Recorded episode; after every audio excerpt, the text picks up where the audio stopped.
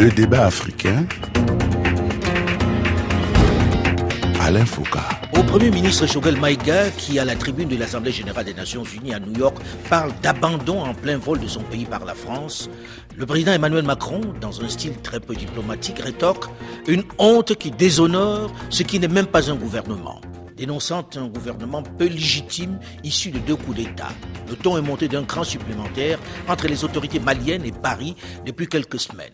Une brouille alimentée par l'idée de l'arrivée des Russes au Mali, aux côtés des Maliens, les mercenaires de Wagner, sur un fond de pression de la CDAO, la communauté économique des États de l'Afrique de l'Ouest, qui demande, qui exige la junte au pouvoir une transition de six mois maximum. Bonjour à tous et bienvenue dans le débat africain qui est ce dimanche à Bamako, la capitale malienne, avec sur ce plateau plusieurs invités, plusieurs personnalités politiques et de la société civile qui vivent eux aussi intensement cette danse actuelle. D'abord, maître Fatoumata Sidibé Diara, avocate au barreau de Paris et du Mali très impliqué dans les œuvres caritatives et humanitaires à travers son pays. Maître Fatoumata Sidibé Diara n'appartient à aucun mouvement politique. Bonjour Maître Sidibé Diara. Bonjour Monsieur Foucault. Merci d'être là. Second invité de ce plateau de Bamako, Ouseni Amion Guindo, dit Poulo, ancien ministre malien qui a occupé plusieurs portefeuilles, celui des sports, de l'éducation nationale et de l'environnement. Ouseni Amion Guindo, qui a été par deux fois candidat à l'élection présidentielle, est aussi le président de la CODEM, la Convergence pour le développement du Mali, et de la plateforme Espérance Nouvelle d'Iguiakoura. Bonjour, monsieur le ministre. Bonjour Alain, merci pour euh, l'honneur que vous nous faites de nous inviter sur votre plateau. C'est un plaisir de vous avoir ici. Nous devions avoir comme troisième invité sur ce plateau un membre du gouvernement, monsieur Lamine Sidou Traoré, ministre des Mines, de l'Énergie et de l'Eau du Mali. Il nous avait donné son accord pour être là. Et au dernier moment, il s'est débiné. Nous le regrettons. Merci en tout cas à tous les deux d'avoir respecté votre engagement. J'ai envie de commencer en vous posant la question de savoir quelle a été votre réaction quand vous avez écouté les échanges peu diplomatiques de ces dernières semaines? Je commence par vous, monsieur. Merci Alain. C'est vrai, nous avons suivi euh, une escalade, je dirais verbale, euh, entre le Premier ministre du Mali, qui a tenu un discours à l'Assemblée nationale, à l'Assemblée générale. générale des Nations Unies. Et ensuite, nous avons aussi écouté le président euh, Macron, qui aussi euh, enterrait son, en fait un Français mort au Mali. Un soldat. Donc, euh, voyez bien entendu, un soldat français mort au Mali. Donc, on comprend bien effectivement l'émotion qui peut intervenir de part et d'autre, parce que le Premier ministre a aussi euh, voulu parler avec le cœur, il a parlé avec le cœur, il a dit ce que certains Maliens aussi voulaient entendre. Un bon nombre de Maliens, parce que si l'on s'en tient à ce qu'on écoute ah, ici à Bamako. donc, euh, mais sincèrement, je pense qu'il faut classer ça dans le passé, parce que tout simplement, une relation séculaire entre la France et le Mali ne saurait souffrir, à mon avis, des déclarations, c'est-à-dire d'hommes politiques, donc des dirigeants, de façon factuelle. mais est-ce que vous comprenez ceux qui disent là il y a encore c'est encore la manifestation de la condescendance de Paris vis-à-vis du Mali parce qu'on l'écrit beaucoup dans les journaux ici. Bon, vous savez, je préfère ne pas juger. Vous savez, euh, euh, le président français, il est élu pour les intérêts français, il n'est pas élu pour les intérêts maliens. Autant le président malien aussi, au Mali, on élit un président pour les intérêts du Mali. Mais je ne ferai pas l'insulte aux dizaines de milliers de Maliens qui se trouve aujourd'hui en France. Et aussi, je ne ferai pas cette insulte, cette même insulte aux Français qui se sentent chez eux au Mali. Donc, là, c'est le discours de l'homme politique. Avez-vous la même approche, maître Fatoumata Sidibé Diara Comment vous avez vécu ça? C'est une insulte aux Maliens, ce qui a été dit?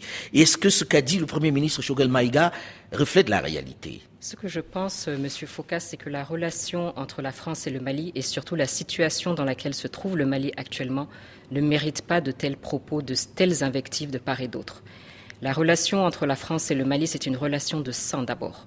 C'est vrai que nous déplorons les morts français, 52 morts, les morts de toute nationalité, militaires et civils tombés pour le Mali, mais il ne faut pas oublier également ceux qui ont payé le prix fort pour défendre la France il y a des décennies, c'est-à-dire ce qu'on appelait les tirailleurs sénégalais. Je suis moi-même petite fille d'un de ces tirailleurs sénégalais. Donc il ne faut pas en leur mémoire, se lancer dans des invectives de telles injonctions. Nous n'avons pas besoin de ça en ce moment. Je pense qu'il faut se diriger vers l'essentiel. quelle est la solution aujourd'hui pour sortir le Mali de la situation dans laquelle il est? Parce que ce qui est clair, c'est qu'il y a un problème. Je pense que le Premier ministre s'est fait l'interprète de ce problème. Nous sommes dans un pays surmilitarisé, avec des dizaines de milliers de soldats, que ce soit les FAMA, la MINUSMA, le G5 Sahel, Barkhane et ses partenaires. Mais tout ce dispositif-là n'arrive pas à bout de la situation. Le résultat n'est pas au rendez-vous. Voilà. D'un mal qui, était cantonné au, nord initialement, il a métastasé et il descend de plus en plus vers la capitale. Donc c'est qu'il y a un problème. Donc il faut se poser la question concrètement, Comment sortir de cette situation Est-ce qu'il faut un commandement unique? Est-ce qu'il faut repenser? Est-ce qu'il faut mieux coordonner les actions? Il y a un problème. Et au lieu de trouver une solution claire à ce problème entre partenaires de manière respectueuse, je trouve que ce n'est pas le moment de s'invectiver de la sorte. Mais si l'invective arrive, c'est bien parce qu'il y a dans ce pays un débat autour de l'arrivée des mercenaires de Wagner. Êtes-vous pour que des mercenaires arrivent dans ce pays? Êtes-vous pour que les Russes viennent en renfort? Puisque vous dites qu'il n'y a pas de résultat, faut-il une autre solution qui ne soit pas celle des pays occidentaux jusqu'à maintenant? La solution et la réponse est un peu plus complexe que cela. Ce n'est pas pour être pour ou contre l'arrivée de, mercenaires, comme je l'ai dit, la situation. C'est un débat ici. Hein. est-ce qu'on est, pour, est-ce qu'on est contre? C'est un débat, mais il faut le prendre dans son contexte global. Donc nous avons des dizaines de milliers de forces armées actuellement et nous ne trouvons pas la solution. La première solution, ce serait de discuter entre partenaires d'abord pour voir quel est le problème et trouver une piste de solution. Ça, c'est le premier point. Le second point, c'est que le Mali est un État souverain, jusqu'à preuve du contraire, et libre de contracter avec des partenaires de son choix. Toutefois, ce choix doit être guidé par plusieurs principes. Tout d'abord, il faut que ces partenaires servent aux intérêts du Mali. Quel est notre intérêt à court, moyen, long terme? Quel est le partenaire le mieux à même de nous aider à sortir de cette situation? Ensuite, il faut que les choix des autorités maliennes qu'ils soient bien conscients des implications géostratégiques de tel ou tel partenaire qu'ils choisiraient. Et moi, jusqu'à preuve du contraire, je n'ai pas vu de document écrit palpable qui montre que le gouvernement du Mali a effectivement contracté avec Wagner. Jusqu'à ce stade, ce sont des supputations, des rumeurs. Si cela s'avérait... Des supputations très timidement niées par les autorités. Donc il y, a, quand même un guille sous roche et on l'a vu en Centrafrique. Donc si cela s'avérait, je suppose que les autorités maliennes auront justement, en toute responsabilité, examiné les actions que ce groupe Wagner a commis dans les pays où il, a, où il a exercé, que ce soit en Libye, en Syrie ou en RCA, et savoir exactement quels sont ces modes d'opération. Est-ce que cela est conciliable avec notre situation ici? Parce que ce n'est pas la même chose de contracter avec un partenaire étatique en termes de responsabilité, notamment envers les populations civiles, et avec un groupe armé euh, privé. C'est la question essentielle. Euh, Monsieur le ministre Guindo, euh, à la même question, que répondez-vous est-ce qu'on peut envisager, avec la difficulté à obtenir des résultats, avec toutes ces armées sur place qui ne font pas reculer la rébellion, l'arrivée d'autres forces, des Russes par exemple? Je, tiens vraiment à saluer quand même la volonté, la volonté des autorités de la transition à vouloir chercher une solution, sinon des solutions pour euh, faire reculer l'insécurité au Mali. Il est certes, Madame l'a dit, ça fait 8 ans, 8 ans, 8 ans, 9 ans que les forces internationales sont là, avec euh, très peu de résultats, mais il est évident que ce n'est pas une raison pour insulter le passé, parce que tout simplement, si ces forces aussi n'avaient pas été là, peut-être en 2012, en 2013, Bamako serait pris. Donc, on vous répond en même temps que si Bamako est dans cette situation, il y a aussi la responsabilité de ceux qui ont provoqué cela en Libye. Euh, bien, entendu, bien entendu. Moi, je ne veux pas, en fait, trop aller dans les causes, mais je veux juste, en fait, parler de la situation que nous vivons.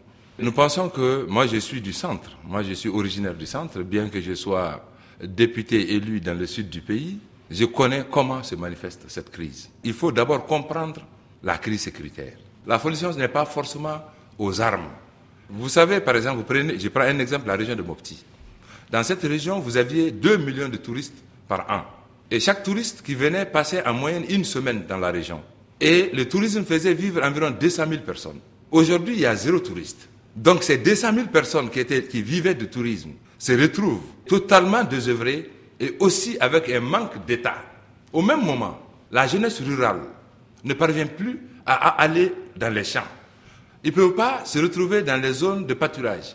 Ils ne peuvent pas se retrouver dans les zones de pêche, compte tenu de l'insécurité. Or, c'est ce qui fait l'économie rurale.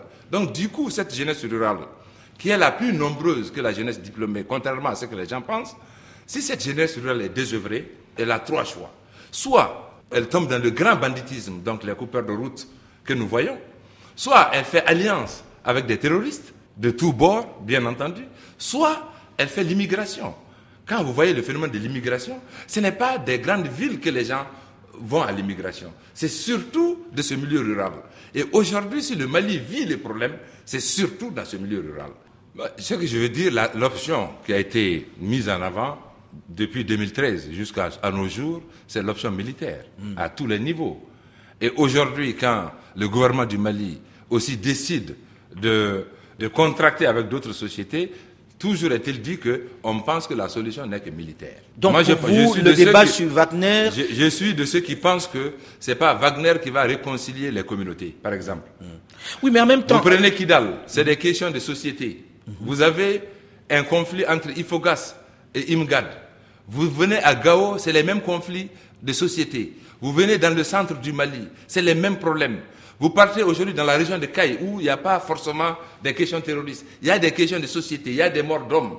C'est aussi des facteurs d'insécurité. Donc, est-ce que c'est la force militaire qui va rassembler les communautés? Mais qu'est-ce qui empêche qu'il y ait en même temps de la force militaire et ce dont vous parlez, c'est-à-dire... Je pense que, honnêtement, on ne peut pas parler la question malienne n'est pas lié seulement au fusil, il y a aussi le développement. On a compris, mais on fait quoi? Concrètement, maître Fatoumata Sidibé Diara, on fait quoi là? Parce que je pense que vous faites le même constat, non? Tout à fait, tout à fait. Le, problème malien est extrêmement complexe. Et euh, de mon avis, je pense qu'il faut, c'est, le Mali est vraiment un grand corps malade. Il n'y a pas une partie qui fonctionne correctement tous les pans de la société sont en lambeaux. On a l'insécurité grandissante, nous n'avons pas d'infrastructure, le système de santé est à terre, l'éducation est quasiment inexistante et on constate de plus en plus une défiance des Maliens entre eux et une défiance des Maliens envers le système de gouvernance et leurs institutions. Ce que moi je préconise, et je l'avais fait il y a plusieurs mois, c'est une remise à plat des questions de la nation pour qu'on aille vers une nouvelle direction consensuelle, acceptée par tous et comprise par tous. Ça, c'est l'idéal. Mais quand vous dites on remet à plat, qui remet à plat Comment? On commence d'abord par s'écouter. On commence par s'écouter. Quand je dis s'écouter, je ne parle pas de l'élite bamako-bamakoise, des intervenants politiques, avec tout le respect que je vous dois, mais du Mali réel, de la population rurale, de la population dans les campagnes, qu'elle nous explique exactement qu'est-ce qu'elle attend de l'État. Mais là, on, a, on, a, en ce moment des, les ANR, c'est-à-dire euh, une démarche qui est d'écouter les gens, de se parler. Est-ce que ça suffit pas? Et est-ce que ça peut rapporter la paix? Les ANR sont une bonne initiative. Hum. Il faut expliquer ce que c'est les ANR. Les Assises nationales de la refondation, de la, refondation. de la refondation proposées par les autorités de la transition sont une bonne initiative. Nous avons assisté à la validation des termes de référence il y a quelques jours, mais moi j'irai plus loin que ce qui est proposé il faut absolument que ce moment qui est crucial pour la survie de notre État soit un moment d'écoute, d'introspection. Il faut que nous nous donnions une nouvelle respiration à notre vivre ensemble, qu'on ait un nouveau contrat social entre Maliens. Donc ce que moi je propose pour que ces ANR, à mon avis, ne soient pas une grande messe de plus que ce qu'on a connu dans les, dans les années et les mois précédents qui n'ont débouché sur rien, que ces ANR donnent la parole comme je le disais, au Mali réel. Quand je parle du Mali réel, je parle notamment de nos chefs coutumiers et traditionnels, de leurs conseils. Vraiment, ces personnes qui vivent le Mali. Vous n'êtes pas en train de reproposer euh, l'idée de la conférence nationale des années 90 pas, du, pas du tout, parce que la démarche sera inverse. Nous irons vers ces populations. Il ne s'agira pas de se réunir ensemble à Bamako dans des salons feutrés et dire ce que les uns et les autres ont envie d'attendre. Non, il s'agira de mettre en place des comités réduits de sociologues, d'historiens et de juristes qui iront sur place pour écouter les Maliens, pour savoir quel type de société ils veulent. Jusqu'à présent, le Malien ne sait pas et ne sait pas approprier la démocratie, le système de gouvernance que nous avons actuellement. Pourquoi? Parce qu'il n'a pas compris d'abord. Donc, la chose la plus importante, c'est que ces ANR se déroulent dans nos langues nationales. Plus de 70% de la population n'est pas scolarisée en langue française. C'est très important pour la vie même du pays que les Vous Maliens pensez Que, ça les, a mis de côté, ils comprennent tout pas ce qui se passe. Tout à fait, ils ne comprennent pas ce qui se passe et je pense que ça a arrangé aussi beaucoup de gens que la population ne comprenne pas. Il faut maintenant que la population s'approprie les choses. Donc elle nous explique ce qu'elle entend, quel type d'État elle veut, quel type d'État elle comprend comprendrait. Et à ce moment, les dirigeants qui seront élus, les institutions qu'on mettra en place seront légitimes et nous éviterons ce genre de rupture constitutionnelle. Pour vous, aller vers les populations Pas, pas seulement. Moi, je pense qu'il est important cette fois-ci de donner la parole à ceux et celles qui ne l'ont jamais prise, notamment les femmes. Nous sommes une majorité ici, nous portons la société à bout de bras. Dans le socle familial, aucune décision n'est prise sans qu'on demande aux femmes. Mais quand on doit se prononcer sur des questions d'envergure nationale, on leur dénie cette parole-là. Nous sommes des filles et des petites filles de Awa Keita, première députée, et nous avons les compétences, nous aussi, pour dire quelle société nous voulons. Et le faire en direct que toutes ces contributions soient faites en direct sur les médias nationaux pour qu'aucune diffusion ne soit tronquée, aucun avis ne soit réinterprété. Alain, moi, je, par rapport aux solutions, moi je pense que le Mali a besoin d'un leadership fort. Le Mali a besoin surtout d'un leadership rassembleur. Le Mali n'a pas besoin de stigmatisation entre ses enfants. Je pense que seul le leadership à des rassembleurs peut le faire. Deuxièmement, vous avez parlé des solutions aux problèmes de sécurité. Vous savez, aujourd'hui, c'est le milieu rural malien qui est en train de signer allégeance avec les terroristes puisqu'il n'y a plus de conseillers, il n'y a plus de maires sur place, il n'y a plus de, de, de, préfets sur place, il n'y a plus de gendarmes sur place, il n'y a pas de policiers, il n'y a pas d'État, il n'y a aucun signe de l'État, et ils n'ont personne, puisque ces populations n'ont personne auquel s'adresser, alors donc ces populations désespérées signent allégeance avec les terroristes pour, contre l'État. Donc qu'est-ce qui se passe? Ça se manifeste comment? C'est quand nos armées passent. Alors souvent, les populations voient des terroristes mettre des engins improvisés, mais ne le signalent pas. Ces, ces, ces, populations rurales ont besoin de voir devant elles, à la tête de notre pays, des hommes et des femmes sortis des entrailles de ce peuple-là, en lesquels ils se reconnaissent. Mais, mais, ça, fait, ça fait des décennies, Monsieur le Ministre, que l'on entend les politiques dire à peu près la même chose. Est-ce qu'ils ne sont pas arrivés à un moment où ils ont désespéré de ces politiques-là et ils ont envie de nouvelles têtes, tout simplement? Bien entendu, vous voyez, mon parti CODEM a été créé dans le, dans le même cadre en 2008 sous le signe du tournant générationnel et du rajeunissement du leadership politique au Mali. Ça fait 13 ans que nous nous battons pour cela. Nous venons de ce milieu rural-là. Nous y sommes nés, nous y avons grandi. Oui, mais dans le même temps, quelquefois, ceux qui sont partis du milieu rural, quand ils arrivent à Bamako, ils sont encore pires que ceux qui étaient sur place à Bamako. Bah, C'est-à-dire, heureux, ils sont fait une place. Heureusement que dans mon cas, aujourd'hui encore, ma famille vit dans ce milieu rural et personnellement, j'ai 51 ans. J'ai été député pendant deux mandats, j'ai été ministre pendant quatre ans, mais je n'ai jamais fait un jour de congé en dehors du Mali. Tous mes congés, c'est dans mon village de naissance, et effectivement dans la région de Mopti. Vous avez une réaction à ça? La réaction que j'ai, c'est que je pense que ce n'est pas une question euh, d'hommes ni de femmes qui serait exemplaire. C'est une question de système qu'on mettrait en place, un système qui serait, j'insiste, compris par les Maliens. Lorsqu'on vous écoute, maître Fatoumata Sidibé Diara, on a le sentiment que vous dites il faut mettre les politiques de côté pour que le reste des gens discutent aujourd'hui. C'est ça, dans votre démarche avec tout le respect que je dois aux partis politiques et aux hommes politiques, c'est exactement ce que je pense. Et ce qui me conforte. Mais comment on peut faire de la politique sans politique Ce qui me conforte dans ma pensée, mmh. il y a quelques semaines, lorsque nous devions discuter des termes de référence de ces assises nationales qui sont un tournant important pour notre pays, le débat de fond a été occulté par des petites querelles politico-politiciennes. Nous y participons, nous n'y participons pas, mais pourquoi, diable, ne pas laisser les agendas politiques de côté et se diriger vers l'essentiel, le Mali L'objet du parti politique, qu'est-ce que c'est La conquête du pouvoir? Mais aujourd'hui, conquérir le pouvoir dans un pays qui n'existe quasiment plus. Donc mettons de côté cela.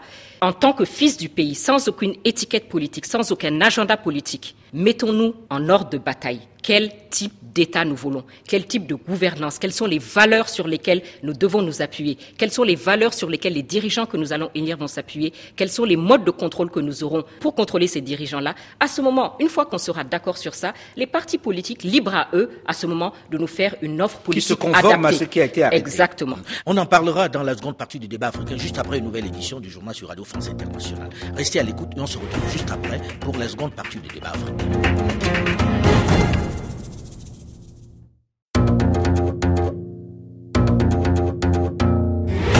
Le débat africain. Alain Foucault. Pour ou contre l'arrivée des mercenaires russes de Wagner au Mali Faut-il s'inquiéter de l'escalade verbale entre Paris et Bamako? Pour ou contre le départ des troupes françaises dans un pays? Pour ou contre le prolongement de la transition? Les six mois imposés par la communauté économique des États de l'Afrique de l'Ouest, CDAO, sont-ils tenables, sont-ils réalistes? Voilà les principales questions qui animent le débat au Mali depuis quelque temps. Des préoccupations nées de la situation sécuritaire et du double coup d'État qui a installé l'actuel junte au pouvoir.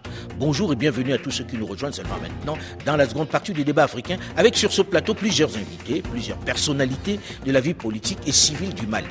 D'abord, maître Fatoumata Sidibé Diara, avocate au barreau de Paris et du Mali, très impliqué dans les œuvres caritatives et humanitaires à travers son pays.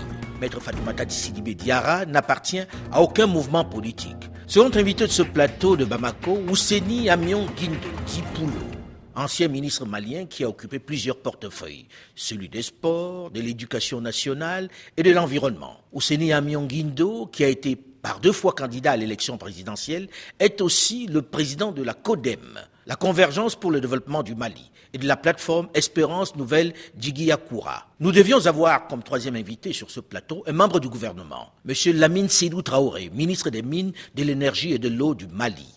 Il nous avait donné son accord pour être là. Et au dernier moment, il s'est débiné.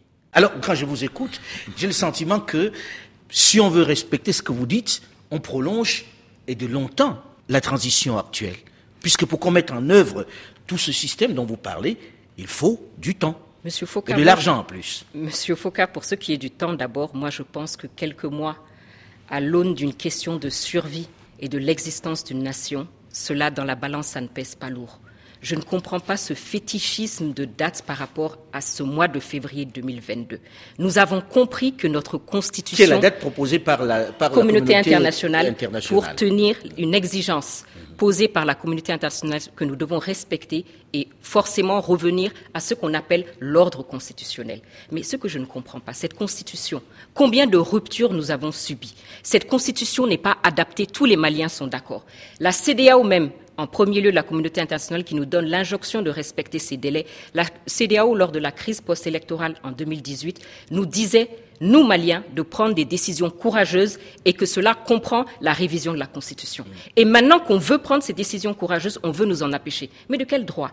Si nous nous précipitons à ces élections au mois de février 2022 sans avoir fait une analyse, sans savoir quel est le problème qui explique toutes ces ruptures, sans se demander pourquoi ces populations ne se sentent pas représentées par l'État qu'elles considèrent comme un corps étranger, ces dirigeants qu'elles considèrent comme illégitimes, qu'on n'ait pas de moyens de contrôle sur ces dirigeants-là, nous nous dirigeons dans les quelques mois qui suivront ces échéances, si nous devons les appliquer, à une nouvelle rupture constitutionnelle. Je vois le ministre qui a envie de, réagir. Bon, j'avais envie de réagir au, propos de madame hein, qui dit que les politiques, effectivement, doivent être mises de côté.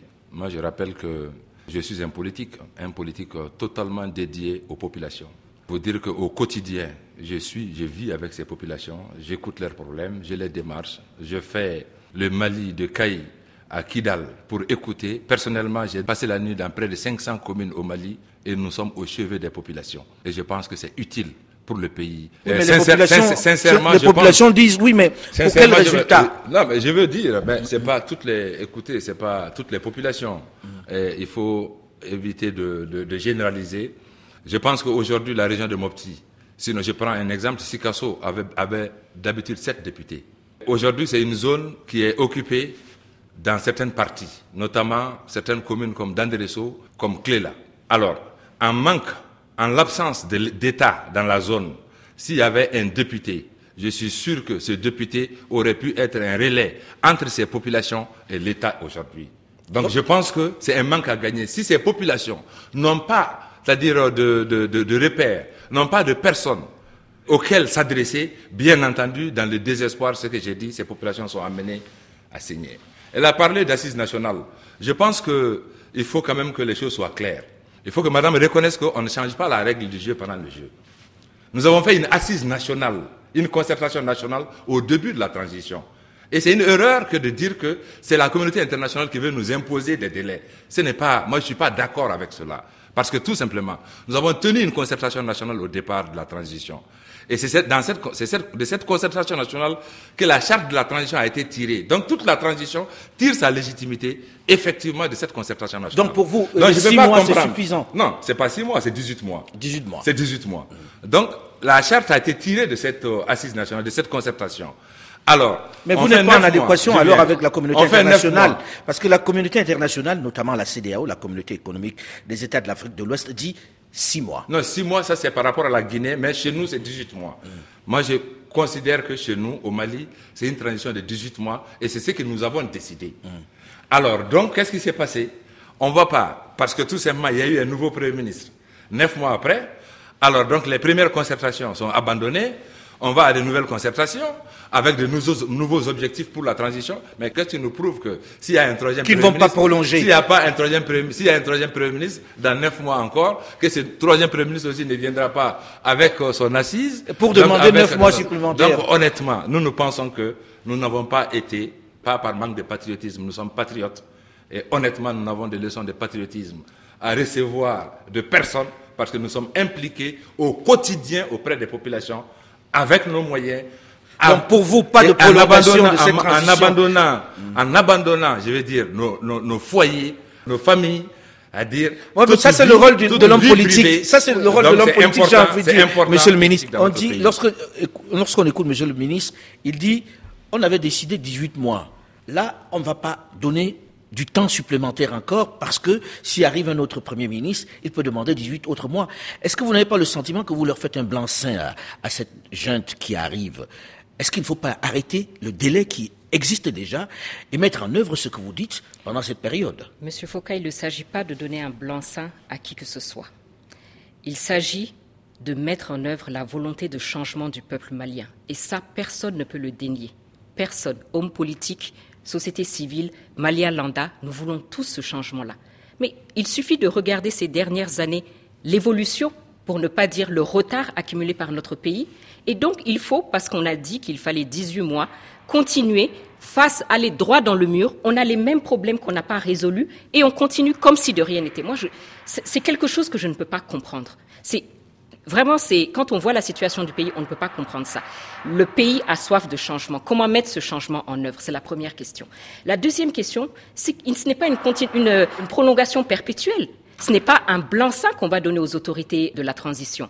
Il y a deux choses à mettre en œuvre de manière complémentaire et concomitante. La première chose, ce sont les assises nationales, comme je l'ai dit, en donnant la parole au Mali réel, qui nous disent exactement quelle société il veut. Sur cette base, les sociologues, historiens, juristes, nous produirons une sorte de livre blanc qui va nous expliquer quel type de société sera compatible avec nos valeurs et notre histoire. Ce sera le fondement de notre constitution. Pour vous, il faut remettre les Ça, c'est le premier pan, tout à mhm. fait. Ça, c'est le premier pan. Le second pan, c'est la situation sécuritaire que nous vivons actuellement. Mhm. Et les autorités de la transition n'ont pas besoin d'assises nationales pour faire face à leurs responsabilités sur ce plan-là. Là, elles peuvent et doivent mener une lutte sans merci contre ces, ces, mots en termes d'insécurité, de terrorisme, etc et se diriger vers ça. Donc nous avons deux actions. Les assises nationales pour déterminer ce que sera le Mali dans les prochaines décennies et acceptées par tous et la lutte contre combien de temps, Maître Fatoumata Une fois que nous aurons ces assises nationales, au sortir de ces assises nationales, avec une vision claire de ce que nous voulons,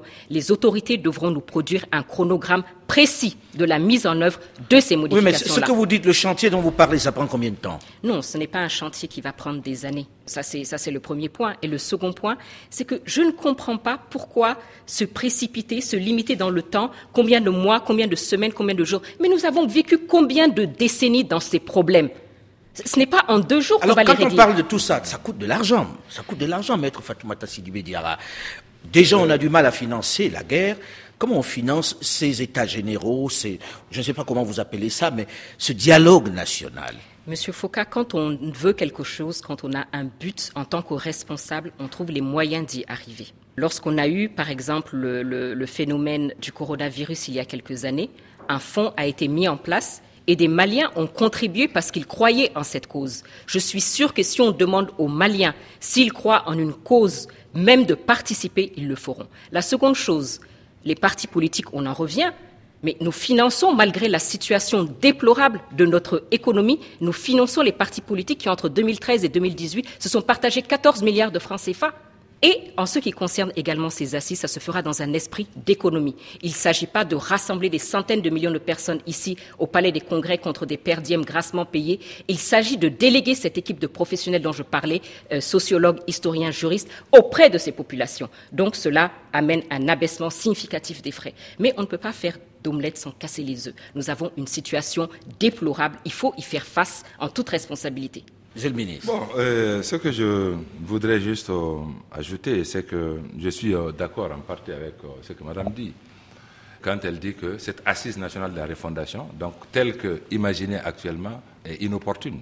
C'est ce que je comprends, d'après ce qu'elle a dit. Parce qu'elle pense que les assises doivent être faites sur la base c'est-à-dire d'experts qui se rendront sur le terrain pour écouter les populations à la base. Mhm. Ce Or, ce que je pense, ce que je vois actuellement, alors ce qui se passe actuellement à Bamako, donc vous conviendrez avec moi que est non seulement inopportun et aussi outrancièrement dépensière. Ce ne sont pas les conclusions des TDR. Les TDR ont bien conclu que ça se conduira au niveau des cercles, des communes je et sais, de la Je sais, parce que même au niveau du dialogue national inclusif, c'est ce qui a été dit. Malheureusement, Maintenant, moi, ce que je ne comprends pas, comment est-ce qu'on peut dire que, pour des questions de sécurité, qu'on ne puisse pas aller aux élections, mais qu'on pense avoir les moyens d'aller dans mon village où moi je ne peux pas aller? Comment vous, vous pouvez envoyer des experts à dire dans ces villages pour aller écouter des populations, recenser à dire sur, euh, sur, euh, sur, 703 euh, communes, sur 703 communes, plus peut-être les communes de la région de Taoudeni qu'on vient d'ajouter, plus les, régions de la, les communes de la région de Menaka qu'on vient d'ajouter. Donc, je ne sais pas comment est-ce qu'on va faire, à dire, effectivement, dans l'espace et dans le temps. Monsieur. Pour moi, ce qu'elle vient de dire est digne d'un programme politique. Et il serait important que, effectivement, puisqu'elle a dit que c'est indispensable que tout le monde se mette ensemble pour aller dans le même sens. Je pense qu'il y a ce qu'on veut. Il est plus simple de changer ses désirs que l'ordre des choses. L'évidence aujourd'hui, c'est que les Maliens sont divisés. Et le leadership qui existe n'a pas permis de rassembler les Maliens autour des mêmes objectifs. Ça, c'est une réalité. Donc, il n'y aura pas forcément cohésion autour de ce que vous vous pensez, de ce que vous dites, et les élections, pour nous, Aujourd'hui, nous sommes sur le banc de la communauté internationale. Ça, c'est une réalité. Parce que tout simplement, sans élection, contrairement à ce que nous pensons et à ce que nous faisons croire, il y a des pays qui ne peuvent pas travailler, c'est de leur constitution, c'est leur peuple, qui ne leur autorise pas à travailler avec des régimes d'exception. Alors, elle va vous répondre là-dessus. Deux points. Deux points. Pour ce qui est donc des assises nationales au niveau local. Les TDR ont bien indiqué, comme je l'ai dit, que ça se déroulerait au niveau des cercles, des communes, etc. Donc il y a bien une délocalisation au niveau local. Ensuite, je n'ai pas mais dit il met l'accent sur le fait qu'il existe des endroits où l'État n'arrive pas à aller. Oui, mais sur ce point, il a indiqué que moi, j'avais dit que les élections ne se tiendraient pas pour des questions de sécurité, mais qu'on pourrait se rendre au nom de ces mêmes, malgré ces mêmes questions de sécurité sur place. Je n'ai pas dit ça. Pour moi, les élections, sécurité ou pas, ne peuvent pas se tenir en l'état en février 2022. Ce n'est pas seulement une question sécuritaire, c'est qu'on ne peut pas occulter les problèmes, comme je le disais, auxquels nous faisons face. Mais cette constitution, cette, constitution que la euh, communauté internationale brandit comme le remède à tous nos problèmes, à, toutes, toutes les, le, remède à toutes les, tous les maux que notre pays vit aujourd'hui. Mais c'est clair que cette situation n'en est pas le remède. Il faut changer les règles du jeu qui ne fonctionnent pas. Le jeu ne fonctionne pas depuis des décennies. Le jeu ne fonctionne pas, nous avons des ruptures constitutionnelles. Le jeu ne fonctionne pas, les Maliens ne se reconnaissent pas en, nos institutions, en, notre Parlement, les députés même qui les représentent. Ils ne comprennent pas tous ces jeux tactiques politiciens, ces hommes politiques qui sont élus, qui doivent former des alliances contre nature pour, pour continuer à dire. Ce sont des choses. J'aurais bien voulu que les autorités soient là. Ce que j'aurais seulement souhaité, c'est que dire c'est que nous ne sommes pas dans cette situation parce que nous avons des mauvais textes. Non. Nous sommes dans cette situation parce que nous avons eu des mauvais dirigeants. Il faut que les choses soient claires. Aucun texte. Mais c'est là où vous êtes vraiment en opposition, parce qu'elle elle estime qu'on n'a pas compris que la majorité des Maliens ne comprend pas ces textes.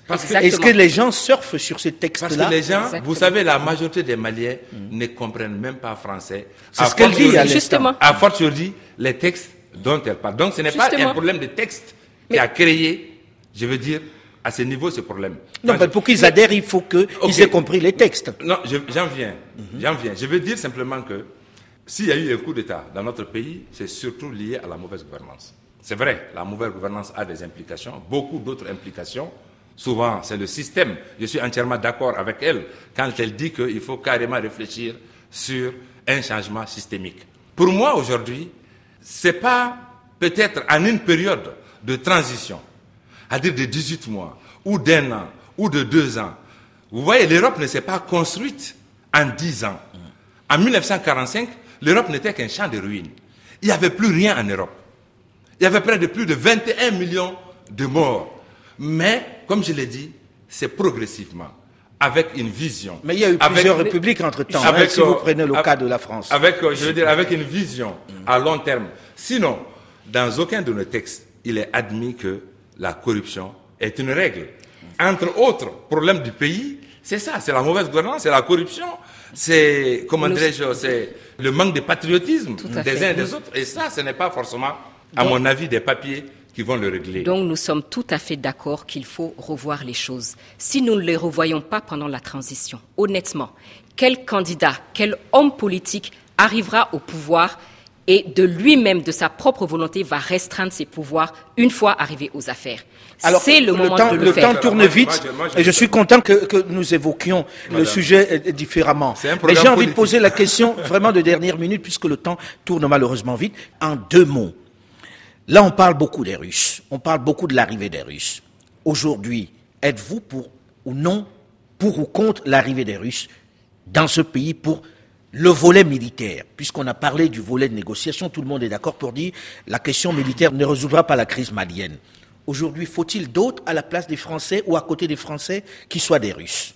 Monsieur le ministre, rapidement. Euh, rapidement, je dirais d'abord que, comme mon, euh, euh, ma Patrice l'a dit, d'abord ce sont des rumeurs, mais qu'à cela ne tienne. Est-ce que c'est envisageable je viens, je viens, je viens qu'à cela ne tienne. Pour moi, il y a des interrogations et des inquiétudes.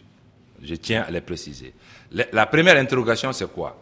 C'est que d'abord, c'est le gouvernement russe qui ne se reconnaît pas dans ce qui se fait. Vous parlez des Russes, mais moi j'ai entendu le ministre des Affaires étrangères russe qui dit que ce n'est pas une affaire de Sergei Lavrov. Premier élément. Mhm. Deuxième élément. Mais ils ont offert des hélicoptères hein, il y a quelques Non, ils n'ont pas offert, c'est l'État qui a acheté. Mhm. C'est une acquisition sur le budget de l'État du Mali. Je, je, je, viens. Oui, parce que au terme de l'émission là-dessus. deuxièmement, mhm. par rapport à Wagner, il y a des forces internationales qui sont là, qui ont déclaré que la présence de Wagner sera incompatible avec leur présence. Donc on oublie. Donc il est dangereux pour moi. Aujourd'hui, il faut que nos autorités réfléchissent à ne pas rassembler des forces incompatibles sur notre sol. Troisième élément, il ne faut pas faire de notre pays un lieu d'affrontement entre, puissances. Voilà. Ça c'est. Oh, oh, voilà, juste en, une minute rapidement. Non, parce qu'on arrive au terme. La sécurité, il faut le développement. Est-ce que l'arrivée de Wagner peut gérer les questions de développement. Moi, je parle honnêtement. Voilà, vous avez le fait les quatre points. Le principe est la souveraineté de l'État en ce qui concerne le fait de s'allier l'aide de ses partenaires étrangers. Ça, c'est le principe. Toutefois, ce principe doit être encadré. Comme je le disais, il faut que ça réponde réellement aux intérêts à court, moyen, long terme de l'État. Et l'inquiétude que moi j'ai, c'est par rapport au mode privé d'aide militaire. Je serais plus rassuré si le Mali discutait clairement avec l'État russe. Je ne parle pas des démembrements privés, avec l'État russe, sur la base notamment de, des accords que nous avons depuis 2019, clairement, donc à ce moment-là, il n'y aurait pas de blocage en termes de géopolitique, puisque ce serait avec un État, un autre État souverain mmh. que le Mali discuterait. Qu'on contracte d'État à État. D'État à, État. Mais ce n'est pas interdit si c'était les Russes, si c'était l'État russe pour vous collaborons déjà avec, il y a des coopérants russes déjà, et cela depuis l'indépendance, donc cela n'a pas posé de difficulté mmh. lorsqu'il s'agit de l'État russe. Puisque euh, le Mali, du temps de Modibo Keïta, appartenait au bloc de l'Est pendant la guerre froide. Merci en tout cas, madame, monsieur, d'avoir accepté de venir débattre ici. Et puis bon courage, on espère que vous parviendrez à trouver une solution pour mettre fin à cette crise dans ce pays. Le débat africain s'est terminé pour aujourd'hui. Delphine Michaud, Olivier Raoul et Alain Foucault, nous vous donnons quant à nous rendez-vous la semaine prochaine, même heure, même fréquence.